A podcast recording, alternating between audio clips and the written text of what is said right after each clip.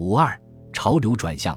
二月二十三日，英国外交大臣亚瑟贝尔福爵士请求美国大使到外交部与自己会见，因为他有一些非常重要的事情要相告。贝尔福后来说，将那封解密的电报递给美国人的那一刻，是我这辈子最激动的时刻。这位大使被自己所读到的内容震撼到了，他相信了贝尔福关于其真实性的说法，并很快就向华盛顿的国务院发出警告，说他要把一封非常重要的电报交给总统和国务卿。接着，这位大使就坐了下来，写了一封急件，描述英国情报部门如何从墨西哥城的情报来源获得了这封电报。以及他们是如何使用两年前从瓦斯穆斯那里获取的密码来破译电报内容的？他的急件和电报一到国务院，就马上被送到了白宫，交给了总统。英国人担心美国总统可能认为电报是伪造的，或者是一场恶作剧，然后不予理会。但是他们不必担心。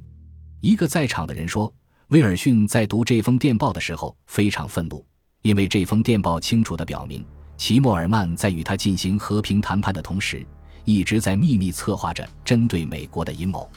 为了可以宣称这是美国的情报行动，美国人设法从墨西哥城电报局那里搞来了第二份电报副本。美国国务院的专家使用英国人借给他们的瓦斯穆斯的密码进行解密，得到了相同的文本。三月一日，美联社向全美各地的报纸发出了这封该死的电报。各大报纸都用头版头条讲述了整个故事，震惊了整个美国。芝加哥每日论坛报宣称，美国揭露战争阴谋。波士顿日报附和，威尔逊证实了德国的战争阴谋。纽约论坛报报道称，德国要求墨西哥寻求与日本结盟，对美国发动战争。他还在副标题中补充称。齐默尔曼向墨西哥发出的信息揭露了令人震惊的阴谋：如果美国开战，就从边境发动袭击。回报是德克萨斯、新墨西哥和亚利桑那，国会面临战争要求。这一揭露引发轰动，对美国公众产生了深远的影响。他们现在已经开始认识到，与德国开战是不可避免的。威尔逊命令进入战区的美国船只应该配备武器。然而，他似乎仍在犹豫着。其后，德国 U 型潜艇击沉了五艘美国商船，造成包括妇女和儿童在内的美国人死亡。这时，威尔逊才放弃了促和的所有希望。击败德国的决心取代了他所说的武装中立。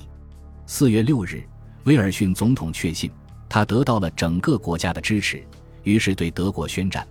不过，他没有对土耳其宣战。因为美国与土耳其没有争端，究竟是什么促使美国卷入战争？历史学家们就这个问题还没有达成一致意见。但是海军上将霍尔的情报人员对齐默尔曼电报的拦截、解码和发布，毫无疑问地起到了一个重要的，可能是决定性的作用。然而，如果没有瓦斯穆斯丢失的密码本，他们就不可能成功地发动这绝妙的一击。如果这样的话，齐默尔曼就可以保守他的秘密，而美国可能会在更久之后才参战，甚至可能久到协约国被迫进行和平谈判时都未参战。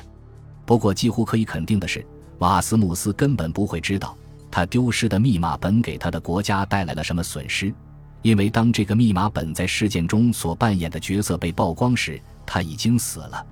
然而，如果他有机会知道了此事，他这个德国扩张主义的极力拥护者将会震惊异常，因为可以说，正是因为他没能警告柏林这本密码本可能落入了英国人的手中，才间接的让德国付出了战争的代价。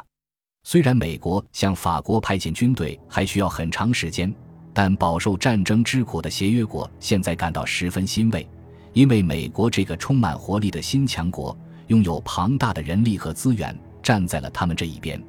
为此，他们又重新获得了信心。美国的军队和飞机最终抵达了法国，及时扭转了局势，击败了疲惫的德国军队。但是，在一九一七年春天，当美国人还在为是否要加入协约国阵营而烦恼时，俄国国内却发生了更加重大的事件。当时德国人和土耳其人几乎要放弃共同征服东方的梦想了。这些事件将给他们带来胜利的新希望。然而，在印度，正当英国人以为土耳其和德国的威胁已经结束时，这些不利的新事态又让英国人产生了新的恐惧。这场大博弈的故事还没结束，新的篇章即将翻开。这个新篇章注定要改变整个历史进程。